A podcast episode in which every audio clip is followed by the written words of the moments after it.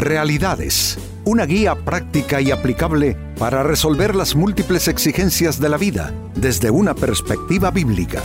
Con nosotros, René Peñalba.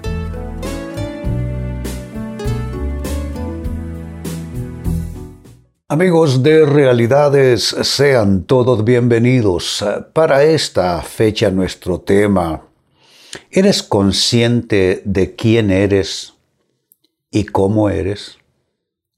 A veces nos decimos ser de un modo y sucede que las personas nos observan de, otro, de otra manera diferente de ser y de conducirnos. Eh, sucede que en algún sentido nos engañamos. Creo que acertamos en muchas cosas, por supuesto, pero creo que hay una especie de dimensión de nuestra personalidad de la cual no estamos conscientes. De hecho, hay una, hay una propuesta psicológica a ese respecto, que es una zona eh, donde uno no logra apreciarse del todo, eh, pero los demás sí lo observan. Eh, ¿Qué significa eso? Mm, ¿Cuál puede ser el resultado de esto? El resultado pueden ser relaciones accidentadas, decepciones, desilusiones, cosas que salen mal en la vida. Así es que creo yo que una de las áreas de crecimiento personal a la que debemos aspirar es a crecer en lo que llamaré autoconocimiento, es decir, el conocimiento de uno mismo. La Biblia nos dice que el, corazón humano es, es, engañoso, es complejo, que el ser humano no lo puede conocer enteramente, y aunque eso es así, nuestro corazón nunca va a ser conocido por nosotros de manera total, pero por lo menos debemos de auspiciar en nuestra actitud, tratar de conocernos y reconocernos y descubrirnos lo más que nos sea posible porque eso nos hará gestionar nuestra persona de una mejor manera ante las circunstancias y las relaciones eh, de todos los días. Así es que este es nuestro tema, es una pregunta. ¿Eres consciente de quién y cómo eres? En el libro de los Proverbios en la Biblia se lee en el capítulo 20 y versículo 9. ¿Quién puede decir, noten, es una pregunta, ¿quién puede decir, he limpiado mi corazón? soy puro y estoy libre de pecado. Nadie puede decir eso. Yo puedo creerme ser un dechado de virtudes y los demás observar todos mis defectos. Eh, nadie puede entonces proponerse estar completamente libre y exento de necesidades de cambio, de transformación, de hacer mejorías, reingenierías en su propia persona. Y cuando adoptamos esa actitud de creer que ya casi todo está hecho en nuestras vidas, en nuestras personas, caemos en un error de proporciones enormes. Proporciones enormes. Eh, la Biblia, al plantearnos esta pregunta, en realidad eh, no es una pregunta que nos muestra, sino en realidad es una afirmación. Lo que está diciendo es que nadie puede decirlo. Nadie puede decir he limpiado mi corazón, nadie puede decir estoy puro, nadie puede decir estoy libre de pecado. En una palabra, nadie puede decir yo me conozco del todo. Así es que esto nos habla de la importancia del autoconocimiento y es a donde quiero dirigirme por lo que resta del programa, hablarles de la importancia del autoconocimiento, es decir, crecer en reconocer y en descubrir quién es uno en todos los aspectos posibles de la vida o de su persona. Pues hablando de la importancia del autoconocimiento, eh, diría en primer término que es importante porque te evita caer en las redes del autoengaño. ¿Qué sería lo opuesto del autoconocimiento? Autoengaño, autoengaño. Y el problema del autoengaño es que te lleva a sembrar mal y a cosechar peor. Miren cómo lo dice Pablo en una de sus cartas. Eh, no, eh, no os engañéis, no os engañéis, no tengo un proceso de engaño propio, no os engañéis. Dios no puede ser burlado, pues todo lo que el hombre sembrare, eso también cosechará. Toda mala siembra y toda muy mala cosecha tiene como base eh, y como antecedente eh, que la persona eh, se engaña a sí misma. ¿Qué es engañarse uno? Pues decirse una cosa por otra, crear versiones propias acerca de la vida, de los demás, de las circunstancias, de los eventos. es, mentirse a sí mismo. eso es una conducta, una tendencia que puede convertirse en algo crónico. Hay personas, yo creo que todos nos engañamos en muchos momentos, pero hay personas que prácticamente viven engañadas. Crearon una versión que abrazaron y acataron, una versión errónea, una versión totalmente equívoca acerca de todo lo que es vital y crucial en la vida, y una vez que tienen una versión errónea, pues todo lo que hagan y siembren y cosechen va a estar ah, eh, en esa situación que ya Pablo describió. Lo que el hombre siembre mal por estar engañado, mala será también su cosecha. Entonces es lo primero a destacar sobre la importancia del autoconocimiento. Te evita caer en las redes del autoengaño. Segundo aspecto a señalar, siempre hablando de la importancia del autoconocimiento, te hace reconocer lo bueno, lo malo y lo feo en tu persona. Todos tenemos esa triple dimensión. Todos tenemos cosas malas, todos tenemos cosas feas y todos tenemos cosas buenas.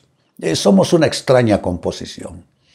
Pero cuando tú vas avanzando, conociéndote más y más a ti mismo, comienzas a recibir esa revelación de lo bueno, lo malo y lo feo de ti. Ya no necesitas que alguien te lo diga porque tú ya lo sabes. Ahora, por lo general, ¿cómo, cómo descubre uno lo bueno y lo malo y lo feo de sí? Lo descubre mediante malas experiencias. Esa es la realidad. Fracasos, pérdidas, desilusiones, eh, malas decisiones, desaciertos en las decisiones a tomar.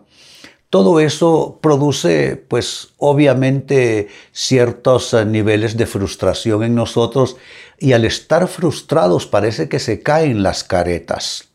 Entonces comenzamos a ver los errores cometidos, las malas decisiones, las malas asociaciones de vida, las malas percepciones y todo eso, y entonces comenzamos a tomar conciencia de que necesitamos crecer y mejorar en esos distintos ámbitos de vida. Se dan cuenta, generalmente son las malas experiencias que nos llevan a ese punto. Pero el caso es que, sea como sea, trátese de lo que se trate, es importante irnos conociendo, por una vía o por la otra, por la buena o por la mala, para poder por fin eh, vislumbrar de manera cierta lo bueno, lo malo y lo feo de nuestras personas. Tercer eh, aspecto a señalar, también la importancia del autoconocimiento nos dice que esto te permite orar con verdadero discernimiento.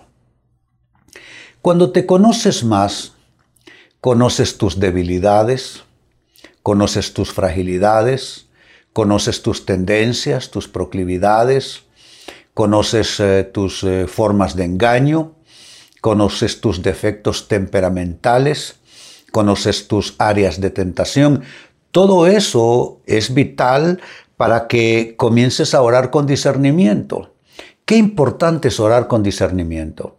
Dos hombres, dijo Jesús, salieron llegaron al templo a orar, uno fariseo y otro un pecador de la calle. El fariseo oraba en una esfera de engaño propio, diciendo, Dios te doy gracias que no soy como los otros hombres, que son ladrones, son adúlteros, son corruptos, ni siquiera como ese hombre pecador. El pecador, por su parte, con más conciencia de cómo es Él y quién es Él, Simplemente le decía, Dios, sé propicio a mí que soy pecador. Entonces, la parábola termina indicando que este segundo volvió a su casa justificado, no así el primero. ¿Qué es lo que significa? Que el primero no oró con discernimiento acerca de sí mismo. porque delante de Dios no podemos llegar a pavonearnos de nuestras buenas obras, a pavonearnos de quiénes somos nosotros, de cómo actuamos, de cuánta bondad, de cuánta generosidad, de cuánta espiritualidad. Delante de Dios hay que llegar conscientes en la mejor medida como dije, de nuestras debilidades, fragilidades, tendencias, de nuestros defectos, de nuestras malas decisiones, todo, todo lo que implica una realidad completa, llegar así. Entonces vamos a orar con discernimiento. Entonces le vamos a pedir a Dios no falacias. Vamos a pedir a Dios eh, acertando. Dios cambia mi carácter. Dios, hazme ser una mejor persona, quiero ser la persona que debo ser según tus propósitos. Hazme un mejor esposo, hazme un mejor padre, hazme un mejor cristiano, hazme un mejor ciudadano, Quita estas cosas a lo interno mío que quizá la gente no lo sabe, pero yo lo sé y con eso me basta para venir a clamar que tú transformes mi vida. No quiero tener cosas en oculto, no quiero tener pecados en oculto, quiero que me ayudes. ¿Se dan cuenta? Orar con verdadero discernimiento. ¿Qué te permite orar así? El autoconocimiento, el tener suficiente revelación de cómo eres, de quién eres tú en verdad. Y un aspecto más a señalar, siempre hablando de la importancia del autoconocimiento, el autoconocimiento te permite trabajar tus áreas de imperfección y potenciar tus virtudes. Ah, nuestras virtudes, que todos las tenemos, deben ser potenciadas, deben ser eh, promovidas, definitivamente sí. Pero también nuestros defectos son una clara invitación y responsabilidad a trabajar con esas áreas áreas oscuras, áreas de imperfección, áreas de defectuosidad. Entonces, entre más nos conocemos, entre más estamos dispuestos a reconocer cuando vienen esos atisbos de revelación, porque en realidad eh, esto vale también la pena destacarlo y subrayarlo, en realidad para poder conocernos más necesitamos la ayuda de Dios, del Espíritu Santo. Hay un pasaje en el Nuevo Testamento que habla de un hombre que se observa en el espejo su rostro, luego se da la vuelta y cuando se va se olvida, se olvida de lo que vio. ¿Qué está esto indicando? Está diciéndonos que necesitamos eh, ciertamente eh, aprovechar esos eh, espacios de revelación cuando Dios nos muestra cosas sobre nuestras personas. No hay que defenderse, no hay que evadirse, no hay que escaparse, no hay que justificarse.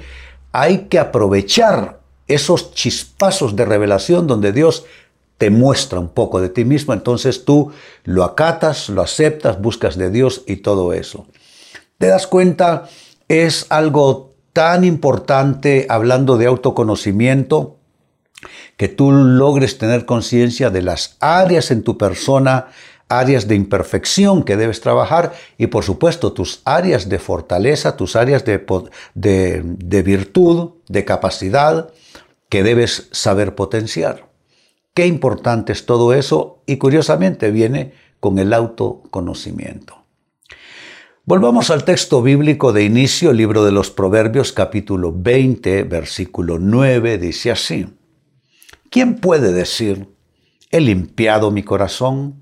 Soy puro y estoy libre de pecado?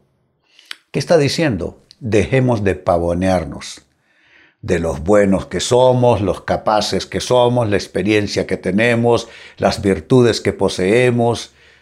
Dejemos de pavonearnos a ese respecto y por qué no caminar por un terreno más oscuro, por una senda más oscura, que es la senda de tratar de conocer y reconocer y descubrir cómo somos y quiénes somos en verdad. Es una invitación entonces a entrar en ese umbral del autoconocimiento que es por fin descubrir cosas de uno y aceptar cosas de uno. Eh, pues a partir de esta escritura les he hablado de la importancia del autoconocimiento y he señalado cuatro aspectos. Uno, que el autoconocimiento te evita caer en las redes del autoengaño porque esos son los dos, los dos puntos en conflicto.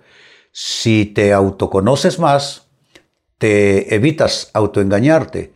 Y si te estás autoengañando es porque no te conoces lo suficiente. Dos, el autoconocimiento te hace reconocer lo bueno, lo malo y lo feo en tu persona. Tres, el autoconocimiento te permite orar con verdadero discernimiento. Si no te conoces vas a pedir tonterías. No vas a enfocarte realmente bien en tus oraciones. Y número cuatro, el autoconocimiento te permite trabajar tus áreas de imperfección y a la vez potenciar tus virtudes. Amigos, con esto cierro el tema, de igual manera me despido y les recuerdo que nuestro enfoque de hoy ha sido titulado ¿Eres consciente de quién y cómo eres? Hemos presentado Realidades con René Peñalba. Puede escuchar y descargar este u otro programa en renépenalba.net